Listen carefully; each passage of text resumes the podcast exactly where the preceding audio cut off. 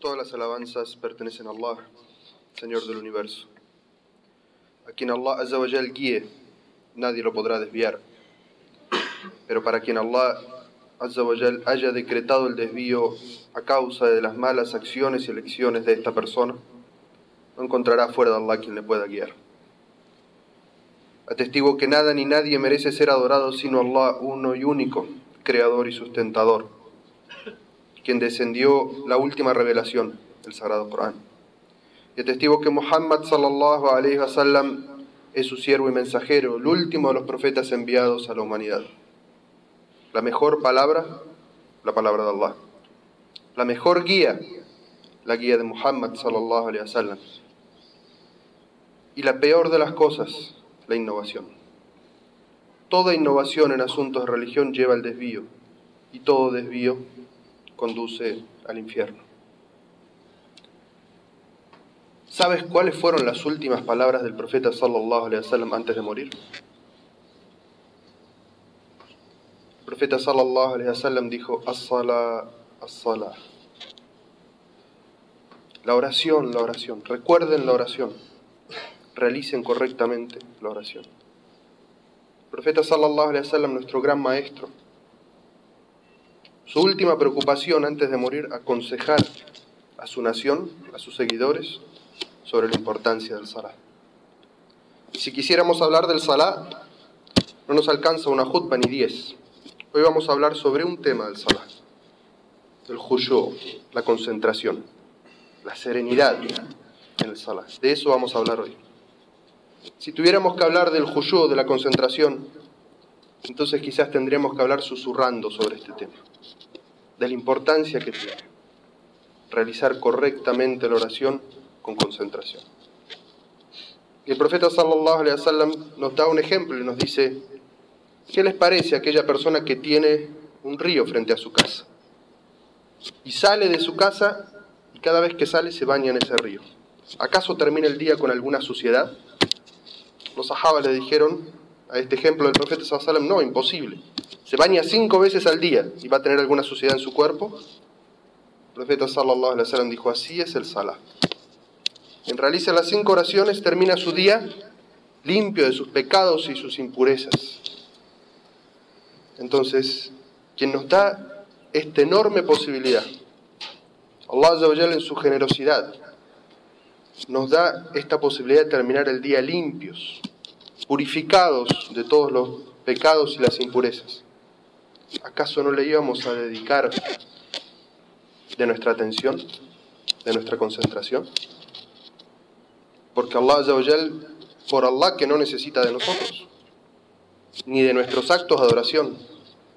Lo que Allah legisla para nosotros es para nuestro beneficio, para que nosotros podamos acercarnos a Él, estar cerca de Allah, estar con conciencia de Allah.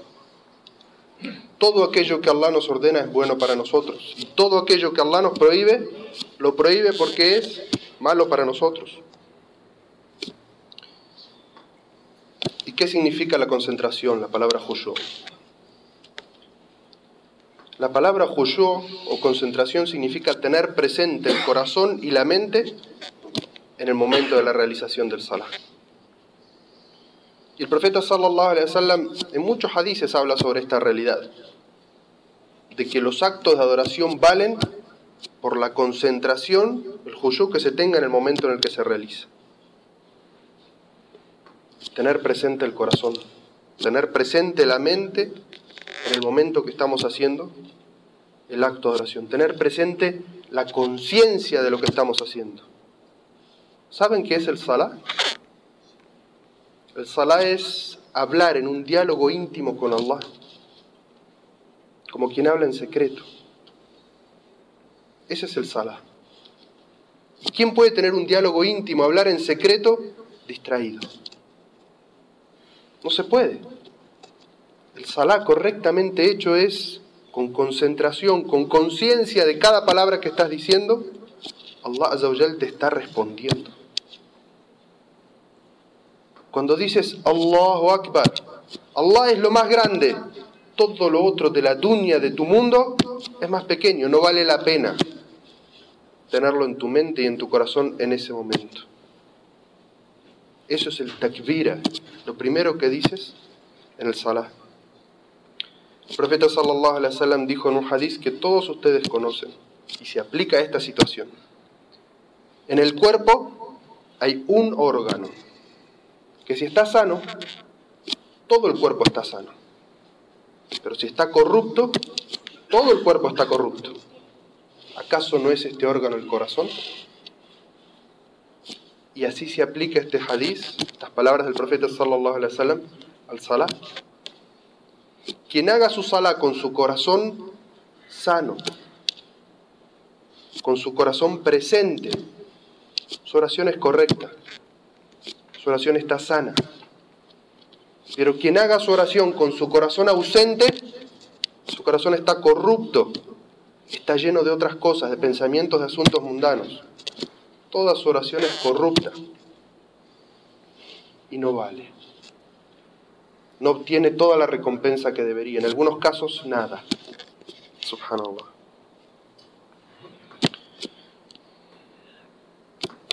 Cuando hacemos el salar, en ese momento, estamos en otro lugar. Nosotros vivimos en esta dunya, en este mundo material. Pero cuando hacemos el salah, salimos, despegamos de este mundo. Nuestro salah empieza diciendo Allahu Akbar, Allah es más grande que todo. Le damos la espalda a este mundo. Por más que nos guste, lo que nos guste de este mundo, en ese momento sale de nuestro corazón y de nuestra mente.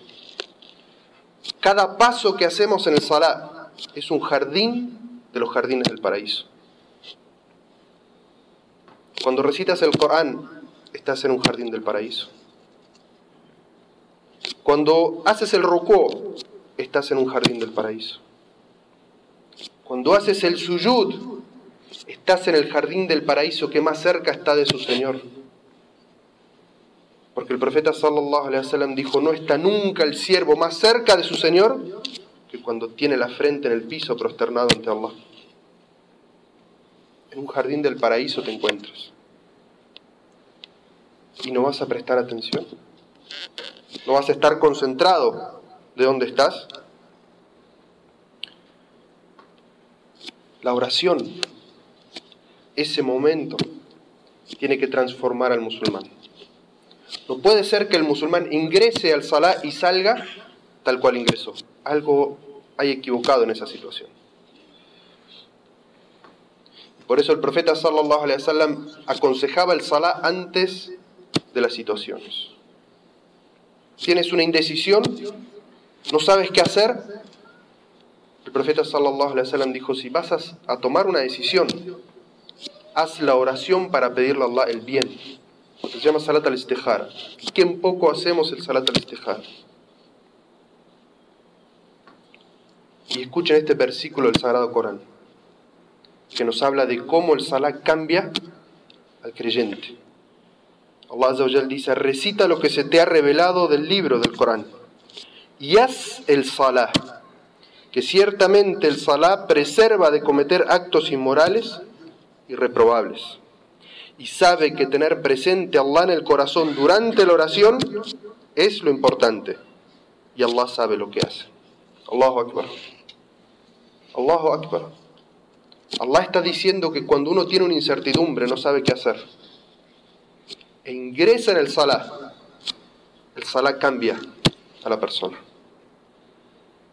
Cuando estés pensando en hacer algo malo, cuando sientas que tu fe es tan débil que vas a caer en un pecado. Haz el salah. Recuerda a Allah Azza en ese salah.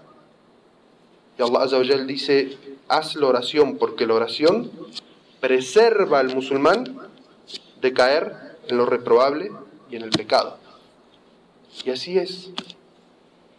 Una oración bien hecha con khushu, con concentración, cuando el creyente sale de su sala, dice, Assalamu alaikum, Assalamu alaikum, su corazón es otro. Su fe es otra. Su conciencia de Allah es mayor. Y si su, su, oración fue bien hecha, su oración lo preserva de caer en aquello que está equivocado. Entonces, hermano, hermana, como cuando todos tenemos esa situación de lo hago o no lo hago, será correcto o incorrecto, ¿qué debo hacer? ¿Qué debes hacer? Haz el salah. Y pregunta a Allah en tu oración, que encontrarás la respuesta si lo debes o no lo debes hacer en tu corazón. Y si tienes la sinceridad suficiente, harás lo que tu corazón mande y no lo que tu deseo mande. Quiere Allah Azawajal concedernos esa fortaleza.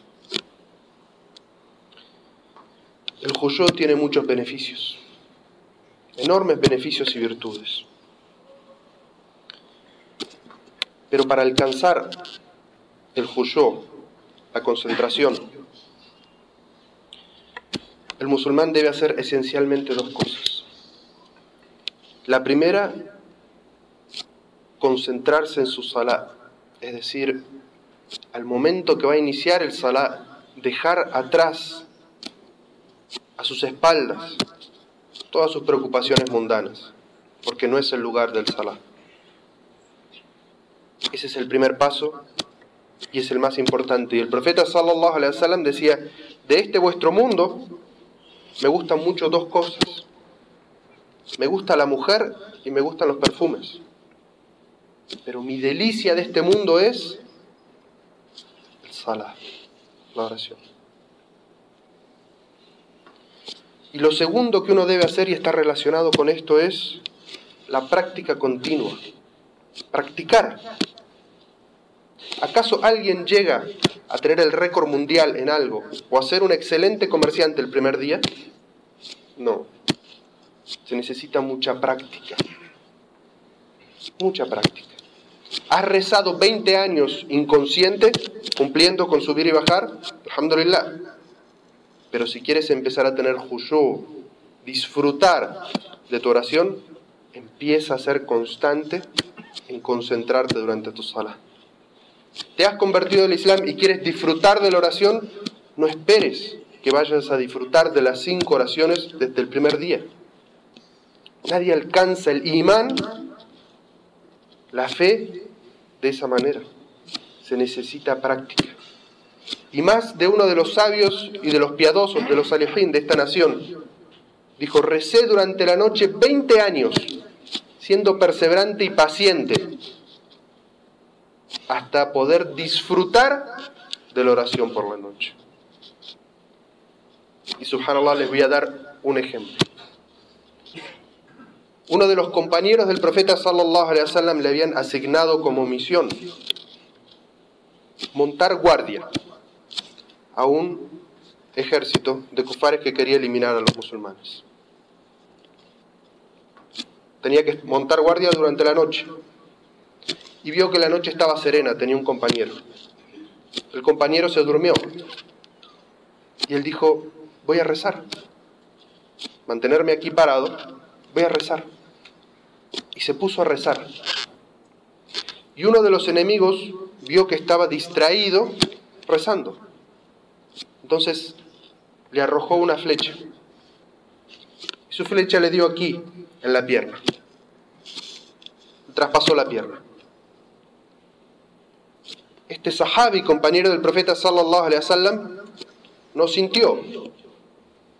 Estaba tan concentrado en su sala que siguió rezando a nosotros nos distrae un mosquito, subhanallah. Un mosquito nos pica, ¡ay! Ya uno se rasca. Sahabi, una flecha no le interrumpió su sala. Así era la concentración de ellos con Allah.